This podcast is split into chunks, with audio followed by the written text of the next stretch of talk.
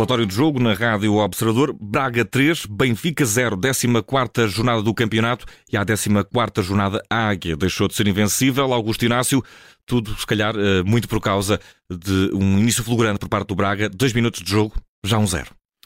É, é num jogo destes, em que as forças são equilibradas, quem marcar primeiro gera depois o jogo à sua maneira.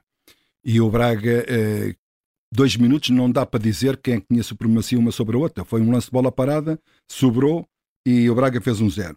E depois o Braga faz aquilo que normalmente eh, estas equipas que vêm de uma derrota de 5-0, 1-0, não é tentar jogar na frente, pressionar na frente, eh, perdendo o respeito ao grande adversário que era o líder sem derrotas. Recolheu, recolheu e recolheu bem. Três médios, eles a quase estavam a jogar, os, os três a quase em linha. Ou seja, bloqueou o jogo do Benfica pelo meio, e o Benfica, que joga muito bem entre linhas, mas aí não tinha espaço, tinha que ser pelas laterais. Mas pelas laterais o Braga também teve muito bem. Os seus extremos, Ricardo Horta e Yuri Medeiros, conseguiram baquear o, o, o, o, flanco, o flanco das laterais do Benfica. Bah, ficou muito atrás. Grimaldo era aquele que ainda tentava e esticava o jogo. E, e, o que é certo é que o Benfica foi andando naquele, naquela maionese, andou, andou, andou, andou, e o Braga, o Braga, E o Braga começou a perceber e diz assim: Mas espera aí, eles não estão a ligar o jogo, eles não estão a criar oportunidades, eles parece que perderam a confiança. Nós estamos com, com, com confiança, estamos a ganhar 1 a 0. Esticaram-se um bocadinho mais no jogo, esticaram-se um bocadinho mais no jogo e começaram a pressionar o Benfica. Houve ali 10, 15 minutos que o Benfica quase não saía dali da, da linha da área. E então o Vlaco Dimas apareceu, faz grandes defesas, mas depois apareceu o segundo golo. E quando aparece o segundo golo, e, e, foi um intervalo, eu disse cá para comigo, ó oh Braga, se tu fores entrar aqui de peito feito, o Benfica se marcar um gol vai discutir o resultado. Uhum. O que é certo é que o Braga ficou outra vez como se estivesse a ganhar 1 a 0. Recolheu e esperou para perceber que tipo de jogo é que o Benfica ia fazer na segunda parte o Benfica realmente entrou mais dinâmico. Entrou com mudanças na segunda parte, saiu Florentino para, para a entrada de, de Petar Musa. Mas acima de tudo, para mim, o que, o que foi mais de. o que soltou mais à vista foi a dinâmica do Benfica, que foi alterado também, não podia ser pior do que aquela que a primeira parte que o Benfica fez. Acelerou mais o jogo, os seus processos, a sua ligação Peter Musa, parecendo que não, fixa ali assim, faz recuar um médio defensivo do, do Braga. O Braga ficou só dois no meio e o Benfica foi empurrando o Braga para, para, a, sua, para, a, sua, para a sua área. Em alguns cruzamentos, o Gonçalo Ramos hoje teve em dia não, também. Teve duas oportunidades que se marca naquela altura uh, e normalmente ele não falha, e falhou aquelas duas.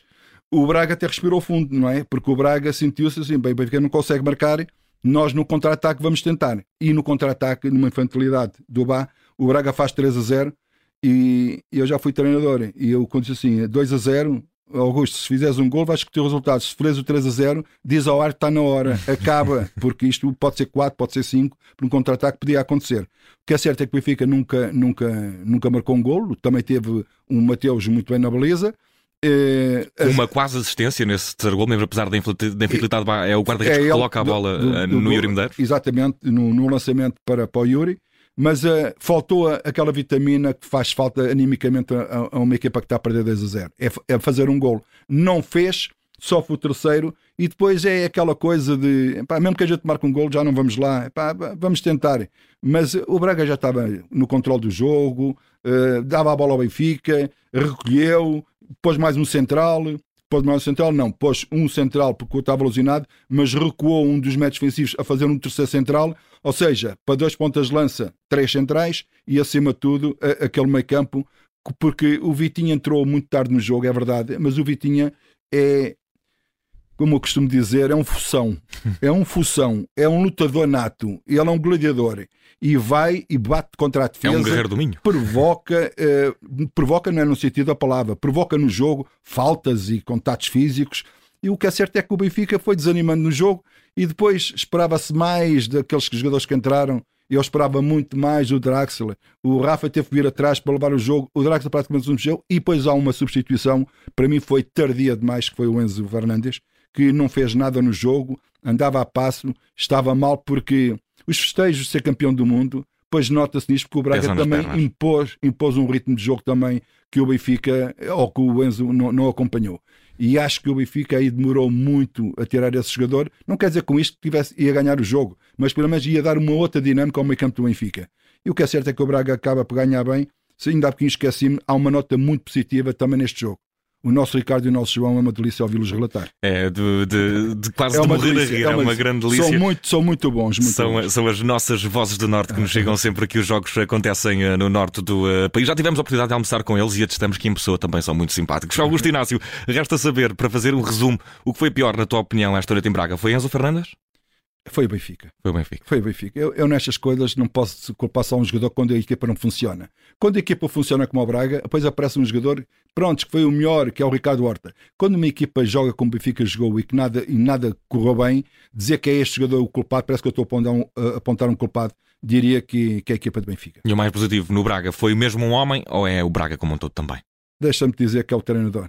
O treinador montou, se, se também sofre as culpas de levar 5 a 0, também merece o reconhecimento de ter ganho 3 a 0 ao Benfica. Artur Jorge, como mais positivo desta noite, também com uh, declarações interessantes no final do jogo, a, a, falar da própria necessidade que teve de ir para o seu gabinete para uh, restabelecer algum equilíbrio emocional. Certo é que deu grande alegria aos adeptos bracarenses no final deste ano de 2022. 3 a 0 vitória do Braga sobre o Benfica, a primeira derrota dos encarnados deste campeonato, primeira derrota no campeonato do Benfica da era Roger Schmidt. E contámos com o um relatório de jogo aqui do nosso amigo Augusto Inácio, a quem desejo muito boas entradas, um ótimo ano 2023 e que este ano 2023 traga mais intervenções aqui na Rádio Observador. Um abraço, Augusto. Igualmente também para todos. Obrigado.